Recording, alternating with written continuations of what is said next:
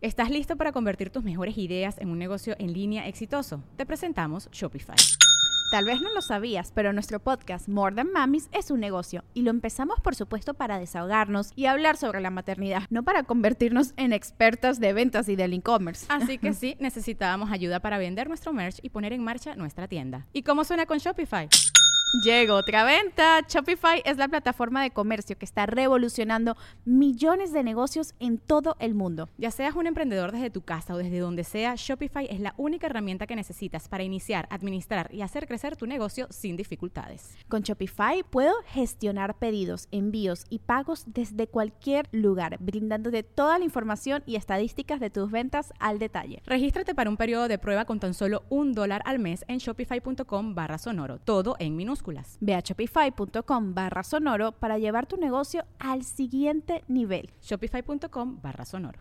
Episodio número 48. El podcast de Marco Antonio Regil es una producción de RGL Entertainment y todos sus derechos están reservados.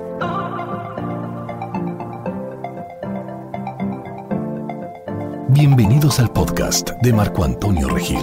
Hoy nos acompaña uno de mis autores favoritos de todos los libros que he tenido el gusto de leer porque me encanta, me encanta, me encanta leer una costumbre que mi madre me enseñó, que me heredó.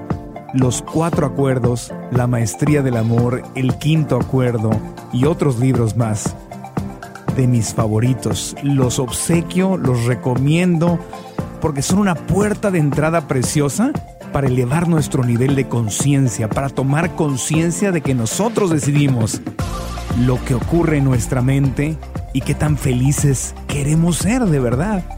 Esos libros tienen un autor, ese autor es Don Miguel Ruiz, admirado, querido, aplaudido, reconocido a nivel mundial, un mexicano experto en sabiduría tolteca y hoy está con nosotros. La Maestría del Amor es el libro del cual, bueno, vamos a hablar no del libro, vamos a hablar de el contenido del libro, de la Maestría del Amor, una conversación con Miguel Ruiz, aquí en este podcast. Qué gusto recibirte en mi programa de radio e internet en el podcast, don Miguel Ruiz, ¿cómo estás? Pues muy contento, como ya es costumbre, disfrutando la vida, como siempre. ¿Vives feliz? Afortunadamente así es. Qué bueno. Y somos vecinos, no sabía. Vivimos los dos aquí en San Diego. Sí, yo tampoco sabía. Hasta hoy supe eso. A unas cuadras vivimos. Sí. Gracias por venir para acá. Uno de mis libros favoritos de todos los tiempos es este, el tuyo, La Maestría del Amor. Tienes muchos, pero La Maestría del Amor es un libro muy, muy especial. Se va a la esencia de lo que es verdaderamente el amor, porque hay muchos malentendidos de lo que es el amor. Sí, creo que ese es un libro que deberían leer toda la gente pero principalmente en nuestra adolescencia, cuando estamos en preparatoria, antes de que pensemos en tomar una decisión muy seria como es el casarse o vivir juntos. Porque con este libro este, nos abre un poco los ojos y nos, nos damos cuenta de qué es lo que queremos o no queremos. Sí, porque crecemos, bueno, yo crecí y yo me he dado cuenta hoy como adulto que el concepto que yo tenía de lo que es el amor era un concepto completamente equivocado. Así es, este, el problema con el amor realmente podemos decir es que aprendimos a amar de la manera equivocada. O sea, aprendimos como de la forma en que nuestros padres amaban nuestra sociedad, nuestra familia, sin darnos cuenta realmente que ese es el mayor problema que existe en toda la humanidad. Y nosotros pues, realmente no somos culpables porque es lo que aprendimos. Y no es, no es exactamente el amor, sino es lo opuesto al amor. Ese es el, el problema principal. Claro, y quienes nos enseñaron esta versión de lo que se le llama amor popularmente, no fue que nos lo enseñaran con malas intenciones, es lo que papá y mamá sabían, es lo que la gente sabe. Y es lo que enseñan. Es lo que se enseña, pero es, eh, cuando uno dice amor, uno piensa en las, bueno, ya no, pero pensaba yo siempre en las canciones de José José o las de Juan Gabriel y, o conmigo o con nadie, y si me dejas no valgo nada, yo no nací para amar, nadie nació para mí, y el amor es doloroso y el amor te rompe y te desgarra y el amor son celos y es pasión y es una telenovela, una película de Hollywood donde el amor es esta esta persona que me va a venir a salvar desde afuera de mi miseria y que cuando llegue a mi vida todo va a estar bien porque yo estoy mal y no soy nada si no te tengo a ti. Ese es el, el amor romántico que aprendemos, ¿no? Así es. Eh, recuerdo muy bien cuando eh, mi hijo Miguel Ruiz Jr. era adolescente. Este, yo en ese tiempo yo lo estaba enseñando. Entonces le pregunté, oye Miguel, ¿cuál es el demonio más grande que existe en la humanidad? El demonio más grande que existe en la humanidad. ¿Cuál es? Entonces este, le dije, pues es el amor. El amor es el demonio más grande que existe en la humanidad. Y, está, y es tan fuerte este demonio que quiere sacrificio humanos. Entonces nos damos cuenta cuántas veces nos hemos nosotros sacrificado en nombre del amor o sacrificamos a otras gentes en nombre del amor. Entonces ese realmente no es amor, sino es un demonio con el nombre del amor. Un demonio con el nombre del amor. O sea, es lo opuesto al amor. Y es lo que aprendimos. Es lo que podemos llamar el amor condicional. O sea, te amo si me dejas controlarte. Te amo si me dejas controlarte. Si puedo controlarte, vamos a ser muy felices. Si tú haces lo que yo quiera que hagas, nunca vamos a tener ningún problema. Si haces lo que yo quiero que hagas y además si eres quien yo quiero que seas. Claro. Esa es otra forma de control, ¿no? O sea, si te vistes como yo quiero que te vistes, si hablas como yo quiero que hables, si te comportas como yo quiero que te comportes, vamos a ser eternamente felices. Si dices lo que yo quiero que digas, si te llevas con la gente que quiero que te lleves. El problema es que te aman exactamente de la misma forma.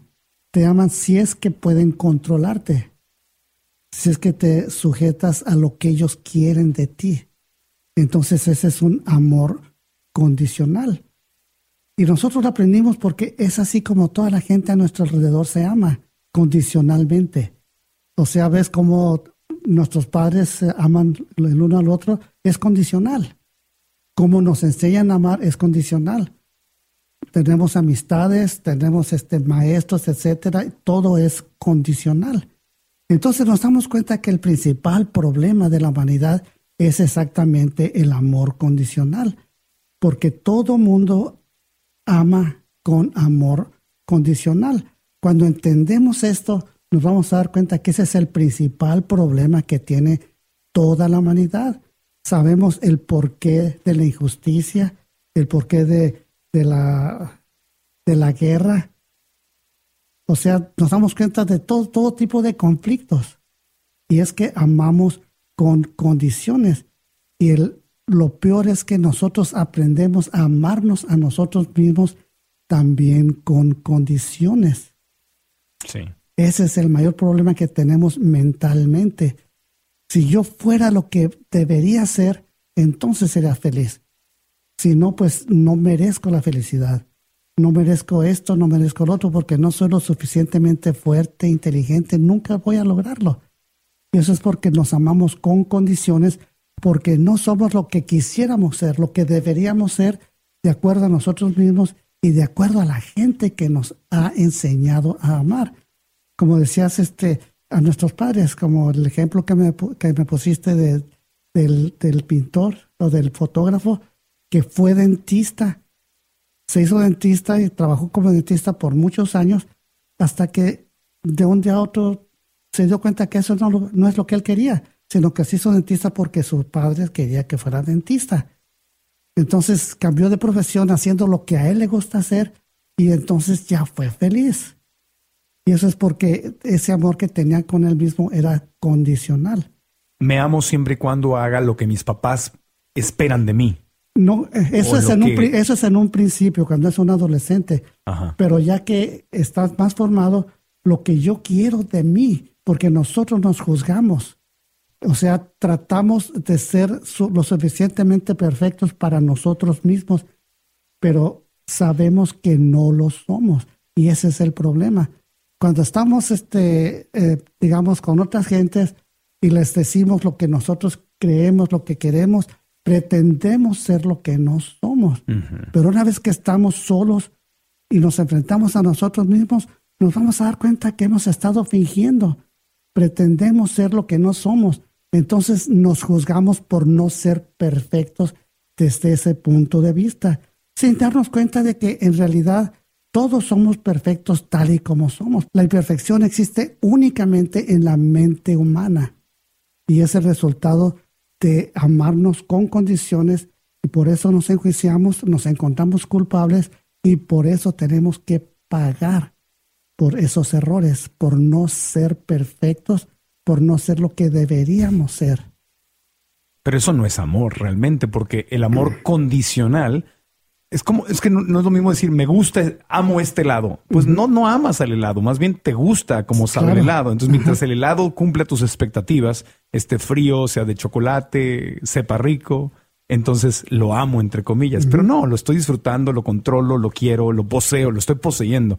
Pero amar, amar, amar, amar no es poseer o controlar o tener expectativas sobre algo o alguien, ¿no? Sí, es por eso que el amor resulta ser el demonio más grande en la humanidad.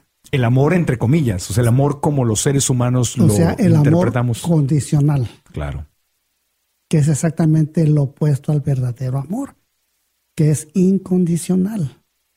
Sí. Y eso es exactamente lo que nosotros somos o debemos ser. Amor incondicional. Incondicional, empezando con nosotros mismos, no con los demás.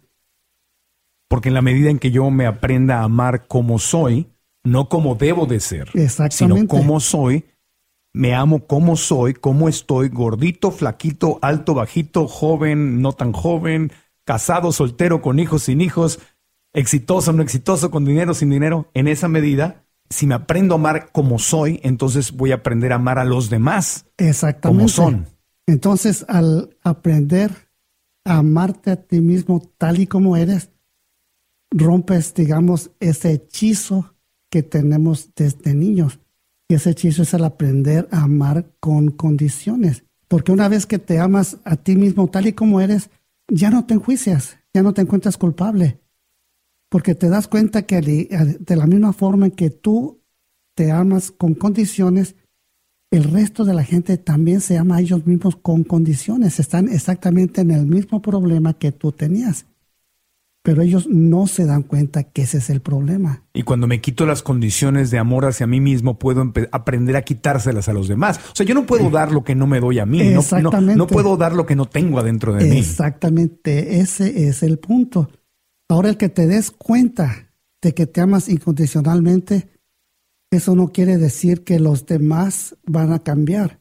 no, no. no. Ellos no van a cambiar pero te vas a dar cuenta de que ellos te aman con condiciones y ya es cosa tuya de dejar que te amen así o no. Porque ya ves a toda la humanidad, a todos tus amigos, a tu, a tu esposa, a tus hijos, de una forma muy distinta. Porque te das cuenta que sí los puedes amar sin condiciones, pero no puedes esperar que ellos te amen a ti también sin condiciones. Entonces cualquier cosa que ellos digan o hagan, eh, no tienes que tomártelo personal, porque ellos viven en su propia historia. Sí, no tiene nada que ver contigo, que ese es uno de los cuatro acuerdos, el no tomarte las cosas personales. Exactamente. Entonces, este, cuando te das cuenta, te das cuenta que eres únicamente responsable de tu creación, o sea, de cómo te amas a ti mismo, de ese amor incondicional. Y eso es únicamente para ti, y eres completamente responsable de cómo amas pero no eres responsable de cómo aman los demás. O sea, tú eres la mitad de una relación. La otra mitad puede ser tu esposa, puede ser tu mamá, puede ser tu hermano, tu hermana, un amigo, una, un, este, un grupo de gentes. La novia, puede ser tu país. puede, el resto que está fuera de ti es la otra mitad. Pero en una relación este, va a ser específicamente con las personas que estás tratando en ese momento. Entonces te das cuenta de que únicamente eres responsable de cómo amas, no de cómo te aman o dejen de amarte. Ese ya no es tu problema.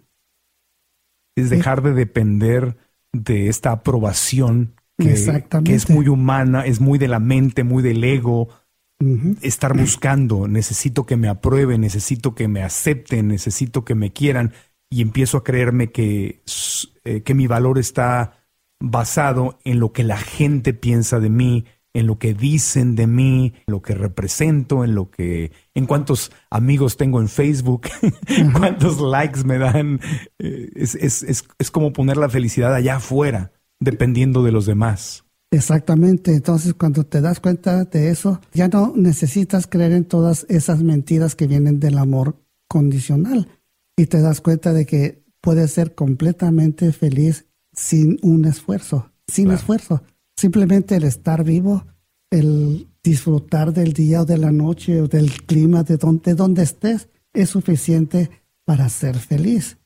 Y sobre todo como amas sin condiciones, amas al resto, la naturaleza, lo que tú nombres, eso lo amas, pero no eres responsable de, la de, los demás. Ellos son responsables de ellos mismos. Entonces, una vez que llegas a ese punto, estás completamente listo para cualquier tipo de relación. Para relación con una mujer, con una amiga, un amigo, con tus hijos, tus padres, con cualquier gente, inclusive que no conozcas. Porque únicamente eres responsable de tu creación, no de la creación de los demás. Es una diferencia increíble en nuestra vida. Y que da directamente felicidad. Cuando, cuando dejas ir esas condiciones hacia los demás y hacia ti, es tu, tu, nivel de felicidad aumenta, va directamente. Ese es el, el verdadero pare de sufrir. Exactamente. que te pongan una mano y te hagan un milagro en la cabeza, no. no tú, eres, tú, haces el milagro. Entonces es extremadamente simple. No tratas de ser feliz. Lo eres. Eso es muy importante. No tratas. O lo eres o no lo eres. Entonces, el momento que no lo eres, pues eh, si hay algún problema, resuelves el problema y vuelves a ser feliz. Porque es tu estado natural. Claro, exactamente. O sea, ves a cualquier bebé, siempre vas a ver esa sonrisa. Tiene cualquier problemita y va a llorar. Ya sea que tenga hambre o que esté incómodo, lo que sea, tenga frío, va a llorar. Pero en cuanto eh, se, se quita ese problema, la sonrisa regresa inmediatamente. Sí, solo que si nos portamos como bebés, el bebé, la solución para el bebé es que le den aquello que quiere o necesita, ¿no? Y como adultos, cuando no obtenemos lo que queremos o necesitamos, quiero esta relación, quiero a esta mujer, quiero esta casa, quiero este dinero, quiero que tú hagas lo que a mí me gusta, quiero que tú hables como a mí me gusta, entonces hago un berrinche y se ofusca mi felicidad. Y la razón de que eso sucede es porque queremos controlar a las otras personas, a las situaciones. Queremos comprobar, este, controlar eh, la mente de otra gente, hacerlos que, que vean el mundo como nosotros queremos que los vean. O sea, te das cuenta que es amor condicional el que nos hace ser así. O sea, el amor que vemos en las telenovelas y en las películas de Hollywood, ese no es el amor, de verdad. Definitivamente no. pero es muy romántico, eso sí. Es muy romántico. Hace llorar a mucha gente. Es atractivo, se, como que brilla mucho, ¿no? Y los hace juzgar también a mucha gente. Sí. Pero eso es porque eso lo tienen en su propia mente. Es como ellos se ven a sí mismos. Ajá. Porque también ellos se aman con condiciones. Sí. Entonces, la meta realmente es reaprender a amar sin condiciones. Porque ese amor, claro que existe, pero el que nosotros aprendimos está únicamente en nuestra mente. Por ejemplo, cuando ves a, un recién nacido, su propio hijo o hija, lo tienes en tus manos, los, lo amas sin condiciones. Puedes dar inclusive tu vida por esa persona sin condiciones, no esperas nada a cambio.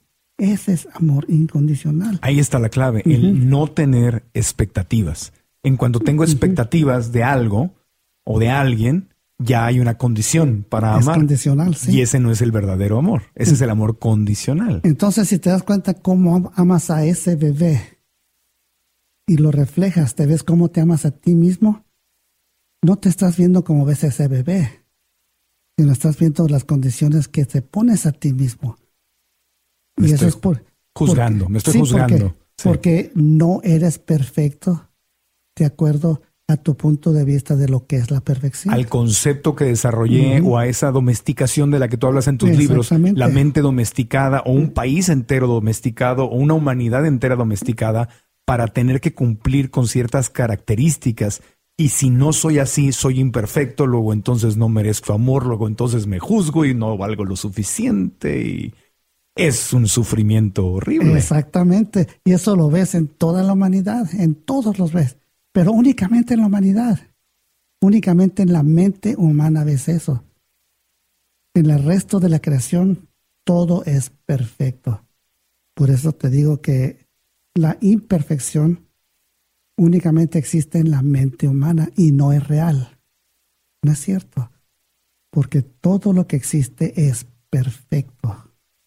Somos nosotros lo que juzgamos de perfecto o imperfecto, lo que percibimos, lo que analizamos. Entonces es muy simple hacer ese concepto a un lado y ser lo que realmente somos y amar como la naturaleza dice que amemos. No es, no es simple, no es complicado. Es simple, nosotros complicamos todo. ahorita que decías esto me pongo a pensar, cuando yo veo a la naturaleza, cuando estoy en la presencia de la majestuosa naturaleza y estoy frente al mar, estás en Tulum, por ejemplo, ¿no? Sentado viendo, o aquí, Es amor incondicional. es amor incondicional, o veo las montañas, o veo un paisaje, no estoy comparando, a este paisaje está mejor que el otro, este árbol está más bonito que aquel árbol, este árbol debería ser como este otro árbol. Y es por eso que tal vez cuando nos sentamos frente a la naturaleza, que es un- otra forma de ver a Dios, que ver de ver la creación, de- descansamos tanto porque no estamos juzgando a la naturaleza, la aceptamos, pero cuando vemos a otros seres humanos o nos vemos nosotros mismos, inmediatamente la mente, esa, esa mente domesticada a juzgar, juzgar, juzgar, entra y quiere comparar y decidir quién es mejor que quién, quién es más bonito que quién, si estos ojos me gustan más que aquellos ojos. Y ahí es donde empieza el sufrimiento. ¿Por, por qué será que sí podemos ver a la naturaleza sin juzgar? Y entre seres humanos, inmediatamente la mente quiere juzgar. Pues es muy simple porque nosotros nos amamos a nosotros mismos con condiciones y eso se expande a todo aquello que conocemos. Es una proyección, es entonces. una proyección, claro. Entonces, es- y no es real, es únicamente en la mente, no es real. La solución es, es conmigo, es trabajar conmigo, es, Sí. es aprender a amarme como soy. Y en esa medida voy a sufrir menos porque aprender a amar y aceptar a los demás como son. Y desaprender a amar con condiciones. Hacer todas esas condiciones, hacerlas a un lado Sí. y no tomarlas en cuenta. Eso no quiere decir que, que no te das cuenta de lo que está sucediendo. Y puede que te guste o no te guste lo que está sucediendo, pero realmente no, se, no tienes el poder de controlarlo. Pues tienes el poder de controlar ciertas cir- eh, circunstancias en las cuales está uno envuelto, porque somos participantes en ese sueño del planeta también. Pero cuando te amas incondicionalmente, entonces al hacerlo no te envuelves emocionalmente como los demás. O sea, tus emociones no salen fuertes de ti y tratan de controlar a los que tomaron tal o cual decisión. No. No te afecta emocionalmente, pero eso no quiere decir que no tengas en tus manos tal vez la solución de algún problema. Claro. Y si te das cuenta que no tienes la solución de, de tal problema, pues dejas que alguien que tenga la solución que lo haga y no interfieres en eso. Incluso cuando no me involucro y no me engancho y no me pongo en, en como víctima, puedo incluso tener mejores soluciones porque estoy neutral. Exactamente. ¿no? ¿Puedo, ¿Puedo ayudar más al mundo y a mi vida? Sí, porque si eres no me más objetivo. Más objetivo, exacto. Exactamente. Puedo ver el problema, la- las, las posibles soluciones, Sí. porque mi emoción está abajo, mi inteligencia está arriba. Sí, te das, muchas veces te das cuenta que la solución está en el mismo problema. La solución está en el mismo problema, Sí. ¿sí? La solución siempre está ahí. No más que no quieren verla por cualquier circunstancia. A veces no quieren verla a propósito porque va en contra de sus intereses, pero pues eso ya es otra cosa. Es, no es más que corrupción que existe en toda, en toda la humanidad. Claro, claro. Vamos a una pausita y continuamos Claro. platicando con Don Miguel Ruiz, autor de Los Cuatro Acuerdos, La Maestría del Amor y muchos otros libros maravillosos. Ya volvemos.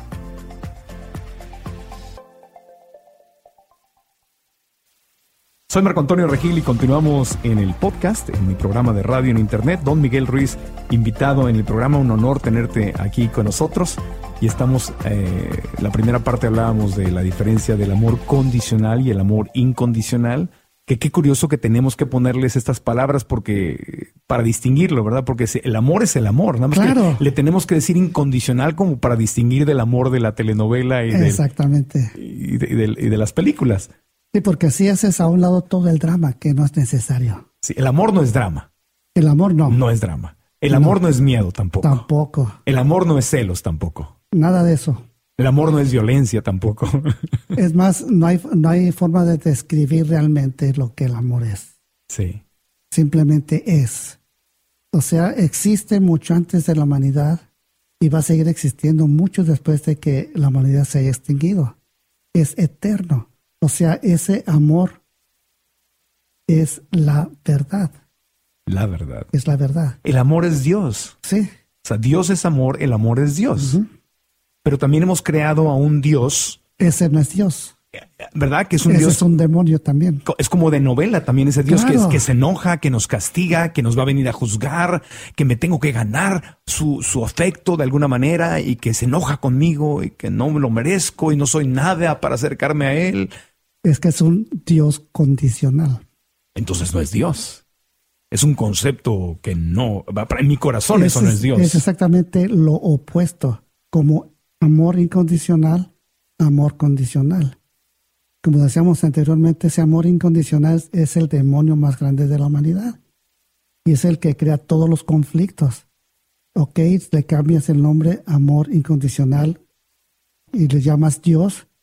Entonces, toda esa violencia, etcétera, ira, todo, no es más que amor condicional. Sí. O sea, ne- necesitamos ser de cierta forma para que Dios nos acepte. Porque en nuestra mente Dios nos acepta si acaso somos perfectos en el punto de vista de lo que creemos que Dios es. Sí. Pero Dios no es nada, na- nada más que energía. Es pura energía. Energía igual Dios. Energía es eterna, no puede ser destruida. Entonces la verdad es ex- extremadamente simple. No es más que energía y materia. Desde hace mucho aprendimos que la materia es inerte. Únicamente se mueve si una fuerza la mueve y se detiene si una fuerza la detiene. Pero por sí misma no se mueve. La materia tiene principio y tiene fin. Bueno, la fuerza que mueve la materia es Dios. Dios. Lo Y que, esa fuerza es energía. La energía es indestructible. Transforma la materia todo el tiempo, pero es indestructible, es eterna, no tiene principio ni fin. Si eso lo comparamos a todas las religiones, es exactamente lo que van a decir acerca de Dios. Entonces, cuando te, te das cuenta de que únicamente existe energía y materia, es un binomio que crea todo lo que existe. Todo lo que existe está hecho de energía y materia, igual que tu computadora. En tu computadora puedes ver todas esas imágenes tan bellas, puedes escuchar todos esos sonidos y no es más que uno y cero. Igualmente, en la realidad es energía y materia. Entonces la conclusión es de que hay un solo ser y ese ser está vivo.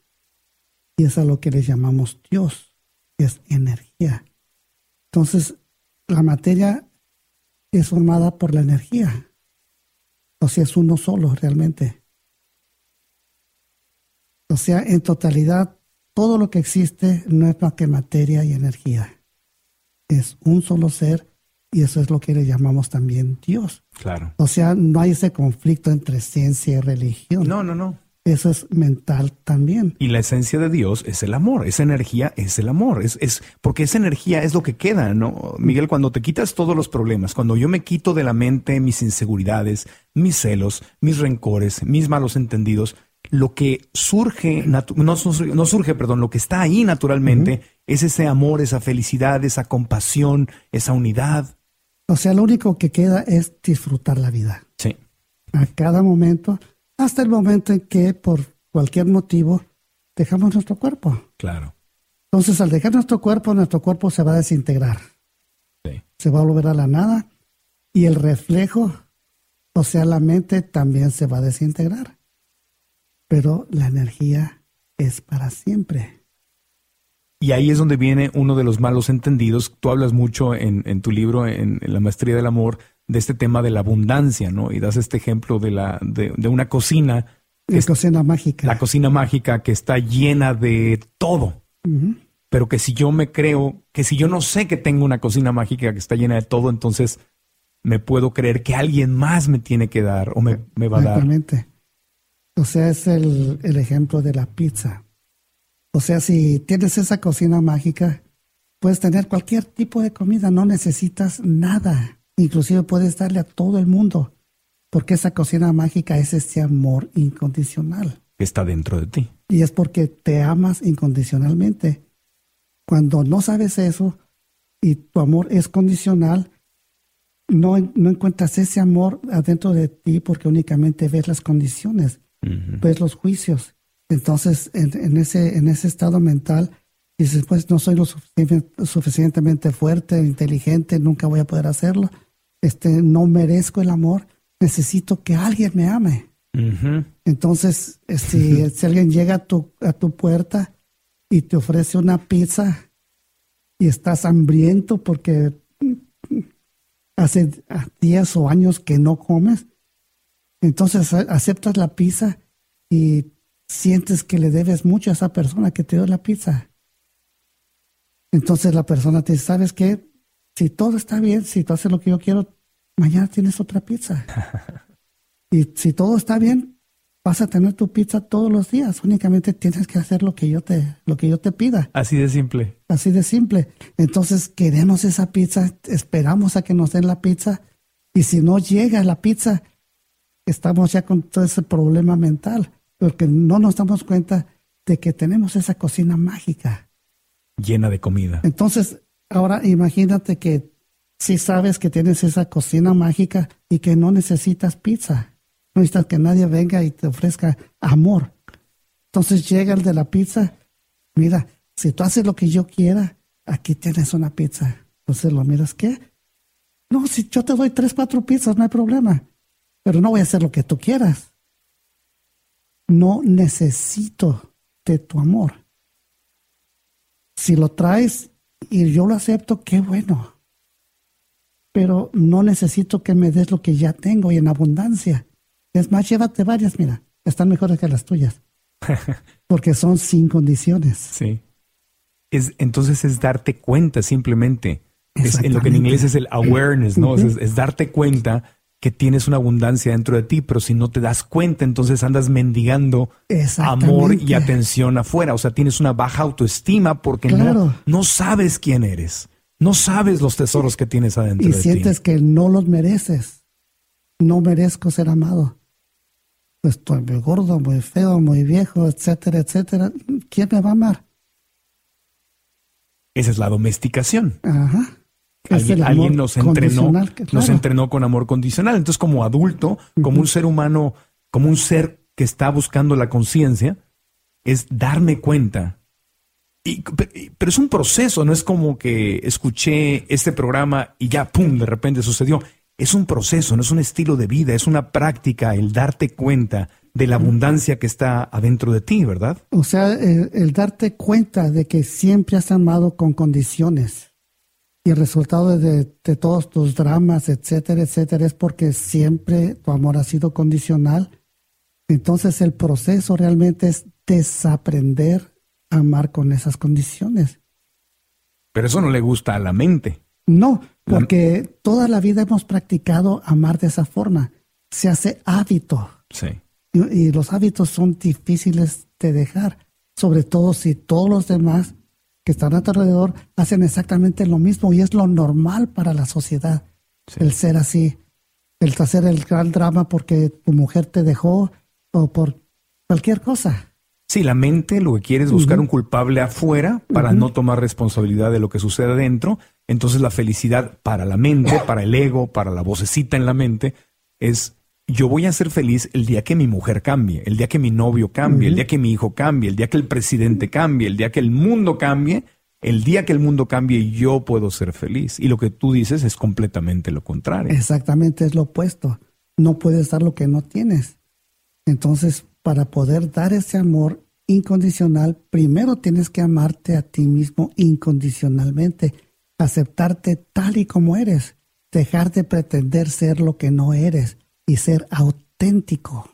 Entonces cada vez que viene a mi mente un pensamiento, porque la gente que nos está escuchando tal vez está preguntando, ok, me gusta la idea, ¿cómo le hago? ¿Cómo empiezo a practicar esto de amarme incondicionalmente? O sea, el primer paso es el darse cuenta, el ver cómo estoy amando. ¿Amo con condiciones o sin condiciones? Entonces se van a dar cuenta que toda la vida han, amado con condiciones. Se empieza a observar. Pero ya te diste cuenta de que sí hay ese amor incondicional. Pero también te das cuenta de que no lo podemos hacer porque ya aprendimos anteriormente y todos nuestros hábitos nos llevan a ese amor condicional. Entonces, una vez que te das cuenta, estar alerta en tus hábitos es lo que tú llamas estar al acecho sí, en tus libros. Estar al acecho, estar, estar con los, como los pones el ejemplo de los, de los perritos, ¿no? Que están dormidos, pero están todo el tiempo al acecho. Pasa algo y abren los ojos inmediatamente. Se dan cuenta. Entonces, el darte cuenta cada vez que uno de nuestros hábitos está causando ese problema. Cuando te das cuenta, puedes cambiar el hábito. Porque son tan arraigados esos hábitos que son muy difíciles de quitar. Entonces te das cuenta de que gracias a ese amor condicional nos hicimos adictos al sufrimiento. ¿Cómo, cómo te puedes hacer eso? Porque es una, es una contradicción esto. El sufrimiento es una experiencia tan desagradable. ¿Cómo me puedo hacer adicto a algo desagradable? Algo que me hace sufrir. ¿Cómo, cómo se puede crear una adicción a...? Ok, por ejemplo, digamos, somos niños y vemos a la gente fumar. Nos agarramos un cigarro, lo, lo fumamos y nos causa tos. Es desagradable. o sea, de inmediato sabes que no, no te gusta el cigarro, pero los adultos lo están haciendo. Entonces, vuelves a, a fumar y a fumar y a fumar hasta que a fuerzas aceptas el cigarro y ya se hizo una adicción. Mm. Y cada vez va a ser más fuerte y más fuerte y más fuerte. Eso es únicamente hablando del cigarro, es el alcohol, pero no únicamente eso, sino vemos el drama que existe a nuestro alrededor. Vemos a, nuestras madres y inclusive padres viendo telenovelas y llorando por lo que está sucediendo en esas telenovelas. Y los ven sufriendo por lo que está sucediendo en las telenovelas. Pero luego en la interacción que ellos tienen hay enojo, hay culpa, hay problemas y está el sufrimiento. Entonces, en cuanto hay sufrimiento, digamos, la esposa agarra el teléfono y les comunica a todas las amigas, mira lo que me pasó, y esto llori, llori, llori, y todas emocionalmente se empiezan a involucrar. Sí, y en esas pláticas normalmente la responsabilidad no existe. Es, déjame te cuento, Miguel, déjame te cuento lo que me hicieron. Ajá. yo soy, estoy bien ellos están mal y yo soy una víctima y ve lo que me hicieron. Hay cero responsabilidad, porque es el chisme nada más. Exactamente. Es... Entonces, como niños estamos escuchando eso. Y vemos los dramas que tienen, pero este nos afecta también porque estamos presenciándolo, estamos sintiéndolo también. Y lo aprendemos y lo empezamos a hacer. Claro, lo empezamos a hacer hasta que se hace un hábito. Claro. Entonces vemos cómo se aman, digamos, nuestros padres, tíos, tías, cómo las relaciones que ya tienen entonces tenemos 12, 13 años, empezamos a tener una relación y vamos a copiarles a los demás. Vamos a ser celosos, son mías, este, no puedes andar con nadie más. Hay todas esas reglas que hay que seguir de acuerdo a la sociedad, que las tomamos como verdaderas y tenemos que hacer así. Inclusive este, nos ponemos celosos de la novia cuando tenemos 12, 13, 14 años y faltan muchísimos años para que nos casemos y ya nos posesionamos, digamos, de la otra persona. Sí. Y las amamos con condiciones. Ahora tienes que portarte así, así, así, si es que quieres ser mi novia. Y el celoso sufre. Exactamente, sufrimiento. Mucho. Exactamente. No solo sufre el que es objeto de esos celos, Entonces, el celoso sufre. Claro, ambos sufren. Sí. Entonces, si no me celas es que no me quieres. Claro. Y se hace una adicción. Exactamente, es la adicción más grande. Estar discutiendo estar chismeando, estar peleando, a ver, a ver, es una competencia, a ver, de como el ego contra el ego, ¿no? A ver quién, a ver quién ofende más, a ver quién patalea más. A ver ahora, qué- a sí, ahora digamos que ya estás muy, muy intenso en, en tu- en tu drama. Es tan intenso que duele. Entonces necesitas otra adicción para liberarte de esta adicción. Entonces empieza uno a tomar. para adormecerte. Exactamente, para que te olvides de que estás contigo mismo. O sea, yo creé una adicción que me hace sufrir y me meto otra adicción encima para adormecerme de aquello que yo mismo creé. O sea, la adicción al sufrimiento va a crear el resto de las adicciones. Ay, Dios. O sea, drogas, cigarro, comer de más. Sí. O sea, todos esos tipos de adicciones son resultados de la adicción principal, o sea, adicción al sufrimiento. Wow. Y todo eso lo vamos a juzgar. Sí. Si tan solo dejara de ser alcohólico, si tan, si tan solo dejara de sufrir, podría ser feliz. Ya no somos perfectos. Y me voy debilitando más porque mientras más alcohol, más cigarro, más comida chatarra, más chismes, más celos, voy, me voy adormeciendo, me voy haciendo chiquito, me voy, me voy sintiendo como que no tengo la posibilidad de crear nada, sino que la vida me está sucediendo a mí en vez de que yo cree algo en mi vida. ¿no? Y si te das cuenta, todo eso viene del amor condicional. Ahí empezó todo. Ahí empieza todo. Ese es el cáncer, esa es la raíz de todo. Ese es todo el problema de la humanidad. El malentendido Todo, sí, todo. de que el amor es condicional. Exactamente.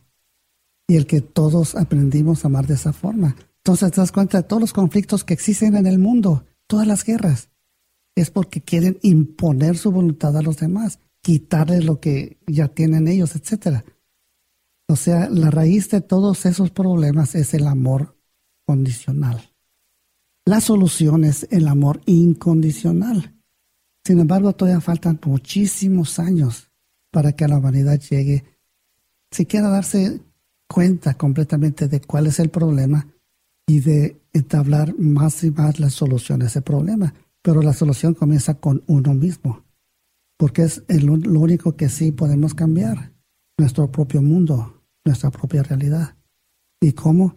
Amándonos sin condiciones, aceptándonos tal y como somos, el ser auténticos de nuevo, Aceptarme como soy. tal y como somos, somos perfectos. Sí, una de las cosas que a mí culturalmente me costó mucho trabajo aceptar de, de mí, eh, Miguel, es, por ejemplo, eh, mi sexualidad. En cuanto que soy una persona muy sexual y yo me veía como sucio, decía, tengo un deseo sexual muy grande, me, me- me fascina eh, el- la, la energía femenina. Hasta una- piensas que es una adicción, pero no lo es. y, no, y es malo, y aparte lo decía, es malo, esto, eso es un secreto, nadie lo, nadie lo debe de saber. Me costó mucho trabajo aprender a estar en paz conmigo, decir, Claro. soy una persona, puedo ser una persona buena y espiritual y soy muy sexual. Pues claro, no, no estoy diciendo promiscuo, esa es otra historia, pero que te gusta mucho tu sexualidad y, y compartir. además puedes ser promiscuo si es lo que quieres hacer. esa es otra historia, claro. Es otra historia y tampoco no, no tiene nada de malo, sino son las reglas de la sociedad los que hacen eso. Porque ¿quién dice que debes tener únicamente una mujer o la mujer tiene que tener únicamente un hombre? Si ves en la historia de la humanidad, nunca ha sido verdad eso. Lo hemos hecho verdad a fuerzas. Y no funciona para todos. No funciona, hay mucho drama. Muchísimo drama. O sea, es una vocación. Es un- hay una vocación de estar en pareja monógama y es otra vocación estar soltero y compartir con diferentes personas. Son vocaciones distintas en la Es, vida. es mucho más simple que eso. Viene en el DNA. Ajá, en el ADN, el, el Sí. DNA en inglés, Sí. ADN en español, sí. O sea, no tiene nada que ver con el programa mental que tenemos. Ajá. El programa mental que tenemos no tiene nada que ver con el DNA. O sea, todas esas reglas que sabemos en nuestra mente son muy distintas a las que tienes en tu en tu en tu ADN. ADN. sí. Porque en el- con el ADN es, digamos, el código cómo se va a formar un ser humano tal y como es. Sí. Entonces, lo más fuerte en, en el, en el DNA es XY o XX. Ujú. Hombre, mujer. Ajá. O sea, XX va a estar programado para ser mujer. Y ese cuerpo va a tener todas las necesidades que tiene una mujer. Sí. Y va a transformarse de acuerdo a cómo se transforma una mujer paso a paso. Digamos, a los 11, 12, 13 años va a empezar a tener ese apetito sexual. Sin entenderlo, pero lo va a tener. Pero ese apetito sexual... eh, Va a crecer conforme el cuerpo se hace mayor.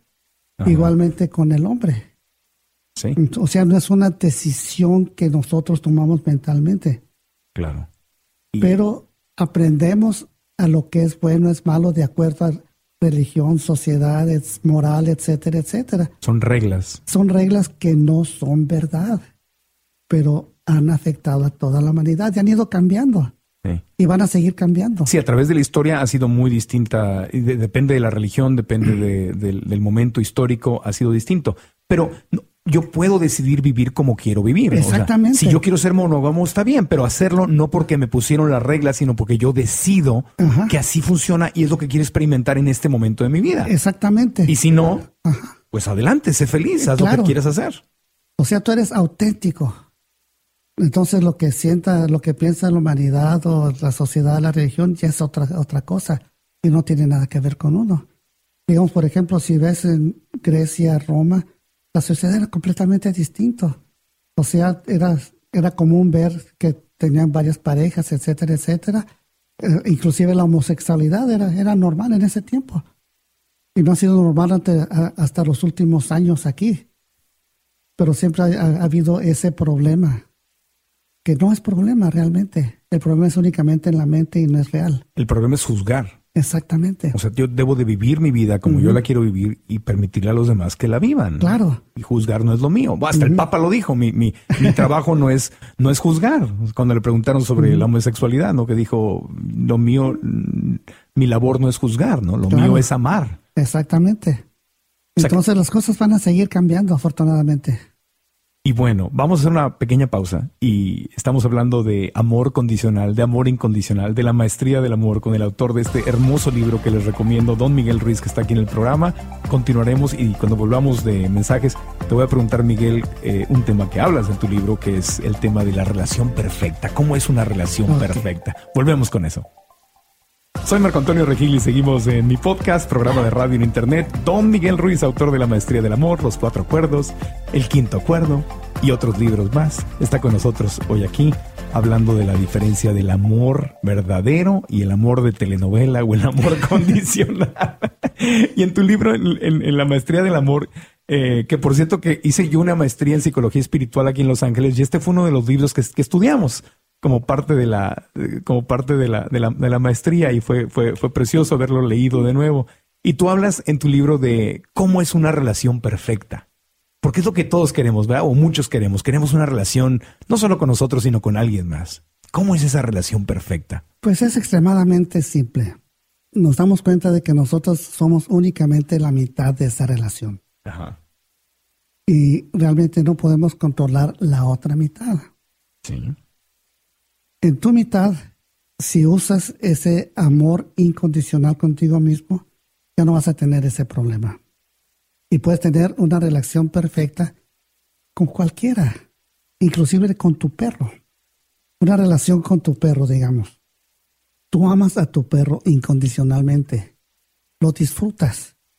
Lo llevas a, a caminar, etcétera, etcétera. Lo estoy aprendiendo a amar incondicionalmente porque cuando se hace pipí adentro de la casa me enojo. No, no, él, me, él me ama a mí incondicionalmente. pero- No, si- simplemente lo domesticas para que no se haga pipí en tu Claro. casa. Pero el hecho de que que lo domestiques no quiere decir que lo ames con condiciones. Ah, ok, ok. Ajá, no es lo mismo. Ok, ok. Entonces, el perro es perro. Ok. Y es exactamente lo que los perros hacen. Es perfecto ese perro. No necesita aprender a ser perro. Es perro. Sí. Nosotros como que aprendimos de nuevo a- ser humanos cuando amamos sin condiciones. Entonces, esa es una relación perfecta, digamos, entre tú y tu perro, o tú y tu gato. Es perfecto. El problema es cuando empiezas a tener relación con otro ser humano. Lo importante en esta relación es que tú seas responsable de tu mitad y respetar la otra mitad. Entonces, antes de entrar en una relación, es conveniente que te des cuenta cómo es la otra mitad con la que quieres unirte. Para hacer eso, primero tienes que ser tú mismo y no pretender ser lo que no eres, ser auténtico y ser exactamente como tú eres sin pretender de serlo. No querer aparentar lo que no soy. Aceptarme como soy y decir quién soy. Ok, y te vas a dar cuenta que cualquier persona con la que vas a, a tratar de, de tener esa interacción, digamos, esa persona va a tratar de mostrar lo mejor que esa persona tiene. Va a tratar tal vez de impresionarte. Va a tratar de pretender ser lo que no es. Eso es normal porque te estás conociendo y te atrae Sí. la persona y quieres conquistarla o caerle bien. Entonces tratas de sacar lo mejorcito de ti. Claro, entonces, este, aunque quieran hacer eso, ellos van a tratar de decirte su historia, lo que ellos creen. Entonces, si nosotros escuchamos lo que esa persona te está diciendo, aunque no quiera mostrarlo, te está ya diciendo. Si pones atención, te vas a dar cuenta de cuando es real o no es real, Cuando está pretendi- pretendiendo y cuando es auténtico. Entonces, en esa relación, digamos, si eh, te puede gustar o no de la forma que esa persona es. Si es altanera, si es humilde, cómo trata al, al mesero, a la mesera. Entonces, en esas relaciones estás viendo cómo es esa persona. Uno de los problemas que tenemos es que creemos que nuestro amor va a cambiar a esa persona, Clásico. pero no es verdad. No la va a cambiar.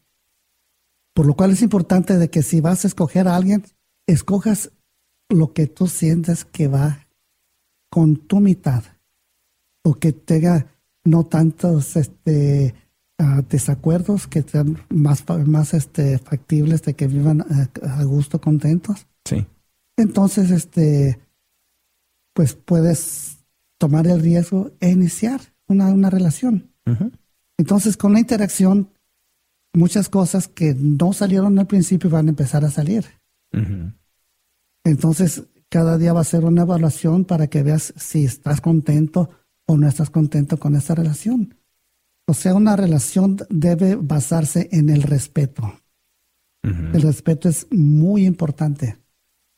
Inclusive va a ser más importante que la atracción física, el respeto. El respeto más importante que la atracción física. Sí, en la, raci- en la atracción física vamos a querer poseer a la persona, vamos a querer, querer hacer el amor, etcétera, etcétera. Sí. Inclusive haciendo el amor te vas a dar cuenta si esa persona te respeta o no te respeta ¿Cómo te das cuenta? por la interacción que tienen. O sea, haces algo que esa persona no le gusta. Ajá. Entonces, ¿cómo esa persona va a reaccionar contigo? Ajá. Vas- te vas a dar cuenta si te está o no, o no te está respetando. Entonces, si, si pasa ese límite de, de tu respeto, va a causar problemas. O sea, digamos que el límite entre la, la, la interacción que tenemos con otra gente va a ser el respeto que uno se tiene a uno mismo. Claro. Todo es un reflejo hacia afuera de lo Ajá. que pasa adentro. Entonces, si una persona te respeta a como tú te respetas a ti mismo, o un poquito menos, eh, o un poquito más, este, va a estar, va, va a ser una relación, una relación exitosa. Pero si una persona te falta respeto más de lo que tú te faltas a ti mismo, ahí es donde esa relación va a terminar. Porque si te respeta eh, un poquito Menos. menos de lo que tú te respetas a ti mismo, tú vas a sentir, no, pues yo lo merezco, está bien. Pero cuando se pasa de esa línea, es cuando tú ya no quieres. Entonces, eh, esa, eh, eh, cuando pues, se falta ese respeto, esa relación está condenada a terminar. Claro. Por eso es que Es es- cuestión de tiempo nada más. si tienes baja autoestima y crees que te mereces el castigo y te Vas a mereces, estar perfecta, sí. sí, te mereces a alguien que abuse de ti, entonces va a atraes, atraes a alguien que- Claro. que, quiere abusar de otra persona. O sea, una víctima atrae al victimario, es atractivo uno para el otro y cada quien este, se satisfacen haciéndose eso. Ahora está algo importante es este que les he hecho a mucha gente, a- principalmente a- a mujeres, Sí. Luego, imagínate que Jesús, el Cristo, te propone matrimonio Cristo, Jesucristo te Sí. propone matrimonio. Ok, y te vas a casar en seis meses con él. ok. La pregunta, ¿estás preparada para ser la esposa de Cristo? Wow. Ujú. Porque Cristo va a hacer lo que Él hace en su vida, siempre, y no se va a detener por ti. ¿Estás preparada para tener ese tipo de relación? Sí, claro, él, él va a seguir, él va a seguir en su misión. Claro. Va a seguir recorriendo el mundo. Exactamente. Va a seguir moviendo masas y haciendo milagros y, y predicando y sanando, pero va a ser una persona, una figura pública Claro. que va a estar viajando. Entonces, este, tiene seis meses para estar lista Ajá, para casarse con Jesús. ajá. ¿Cómo se va a preparar? Tiene que trabajar en su propia mitad. Claro. Sí, porque si no le va a decir, oye Jesús, no te vayas a trabajar, quédate aquí. quédate aquí en la casa. Ah, Como, es, como eres carpintero, quédate haciendo muebles aquí en la casa, ya, ya no salgas a... Entonces lo que va a ver es una sonrisa de Jesús a decir, oh sí, y se va a ir. Claro, pero no porque no te ame, Exactamente. no porque no te ame, sí, No. porque él es amor, entonces va a ser quien es. Exactamente. No podemos cambiar a la otra persona. Es lo que dice en tu libro de que para qué, si quieres un, un perro un- o para qué te haces de un gato o adoptas un gato o al revés. Eh, sí. Si quiero un gato, ¿para qué adopto un perro? Exactamente. Entonces, si uno está preparado por ese tipo de relación, la relación va a ser perfecta. Porque cualquier drama, cualquier cosa que suceda, no va a ser culpa de Jesús. Va a ser culpa de ella. Porque tú sabes a qué le estabas tirando. Exactamente. Suena muy bonito, me voy a casar con Jesús. Ajá. Pero en la práctica, bueno, si me, si lo puedo seguir y puedo viajar con él en el desierto durante días y, o- Eh, o meses, Y si estoy preparado para ese tipo de relación. sí, Porque si no estás, este, si aún te juzgas, si te sientes inferior, etcétera, etcétera, no estás preparada. claro, O sea, ¿cuánto tiempo va a vivir Jesús con esta persona antes de que truene todo? claro. Se O acabe- sea, se acabe en, todo, en sí. cuanto esta persona se pase el respeto que Jesús tiene a sí mismo, la relación se acabó. Claro. Entiendo. Entonces es muy importante ser honesto conmigo, saber quién soy, porque mucha gente no sabe quién es. Crees que sabes quién eres, pero yo, yo no sabía, honestamente, yo no sabía quién era hasta que dejé México. Cuando me salí de mi país, me, me empecé a cuestionar todo lo que yo había aprendido y me di cuenta quién era. Ahora aprecio y amo más a México al no vivir en México porque lo veo con más objetividad. Pero hay cosas que dije, "Hmm, esto, hay ciertos aspectos que me conviene cambiar y hay ciertos aspectos que me conviene amar y abrazar, ¿no? Claro. y, y, y me y descubrí que hoy, hoy si, el- si yo me casara hoy, hoy podría decir con toda honestidad quién soy, pero cuando me iba a casar hace no sé cuántos años, no sabía yo quién era. Y me estaba casando con alguien que yo pensé que era la persona correcta. Exactamente. Y no era ni yo para ella ni ella para mí. Y al tratar de cambiarse el uno al otro, se creó todo ese conflicto. Y, y yo trataba de cambiar para ella, para encajar con, con ella. Exactamente. Y ella seguramente si estuviera aquí me diría, oye, yo también traté, ¿verdad? Traté. Pero no éramos, no éramos una, una, una pareja que, que era compatible. Entonces buscar, la relación perfecta es buscar, no tratar de cambiar a alguien, sino buscar a alguien que ya comparte, Que ya es como quieres. que ya es como quieres, Ajá, que menos. los dos, Ajá. que tus características van a ser celebradas del otro lado porque te van a decir, es que yo soy así también. Exactamente. No tratar de cambiar a la otra persona. Porque el tratar de cambiar a otra persona es una falta de respeto. Ajá. Ok, ahí es donde decías que por eso, porque ya ahora ya entiendo bien, por eso hasta haciendo el amor, hasta en la cama, te puedes dar cuenta, porque Claro. entonces hasta sexualmente te van a querer decir cómo lo hagas, Ajá. en vez de permitirte que seas tú en tu sexualidad. En lugar de este, compaginar y ambos irnos al paraíso, ahí se empieza a terminar todo también. Wow, qué interesante. Qué interesante. La maestría del amor es un libro precioso. Yo te agradezco con todo el corazón que lo hayas escrito porque es justamente eso. Es justamente, para mí fue el primer libro que me abrió los ojos en forma tan sencilla, tan bella, de lo que era verdaderamente el amor. Y yo te agradezco de todo corazón que hayas escrito este libro que está en manos de millones de personas en, en el mundo y que yo les recomiendo ampliamente porque es, es precioso. Sí, es algo que todo mundo debe leerlo realmente. Todos. Debería, debería ser un libro que debería estar en el sistema educativo, Exactamente. ¿no? En manejo de emociones, en porque ¿a cu- ¿cuántas veces vamos a la escuela y no nos enseñan, no hablan de las cosas que realmente nos importan, ¿no? Exactamente. De nuestras emociones, del amor, de la pareja, de la sexualidad, del dinero, de, del éxito. Vemos química, física, biología y no sé cuántas otras cosas que son importantes, pero no son suficientes. Y esta es una educación preciosa la que tienes en la maestría del amor. No, y eso es muy importante porque este, pues te das cuenta de todas las posibilidades que tienes contigo mismo. O sea, no tienes que tener ni, este, ni culpa, ni sentirte culpable, este, dis- disfrutar realmente como eres, sin tratar de ser lo que no eres, ser auténtico y dar lo mejor de ti. O sea, si vas a hacer el amor, vas, vas, a, vas a ser un maestro, vas a, hacer, vas a crear una obra de arte, porque es arte. O sea, es como ser un artista y tocar, digamos, un violín o un piano. Como artista, digamos que la mujer a la que le vas a hacer el amor es un piano y le estás tocando. Sale una sinfonía, pero al mismo tiempo tú eres el piano para ella. Ella está tocando el piano en ti y lo que sale es una sinfonía. Entonces, unidos va a ser algo increíble que va a llegar a todo el universo y va a ir dentro de nosotros mismos y va a ser una unión increíble. Qué hermoso ejemplo. Qué hermoso ejemplo porque si yo voy a aprender a tocar un instrumento, no voy a querer tocar un violín como toqué la guitarra. Voy a tener respeto por el violín Claro. y voy a aprender cómo funciona el violín. Exactamente. Digamos que vas a tocar el piano y no sabes mucho, ¿No? pues al principio no va a ser, lo, lo que va a salir no va a ser una sinfonía, pero con la práctica el resultado va a ser increíble. Pero porque voy a estar muy presente diciendo, este es un piano, esta no es la guitarra, ni el violín, ni el Sí, tambor.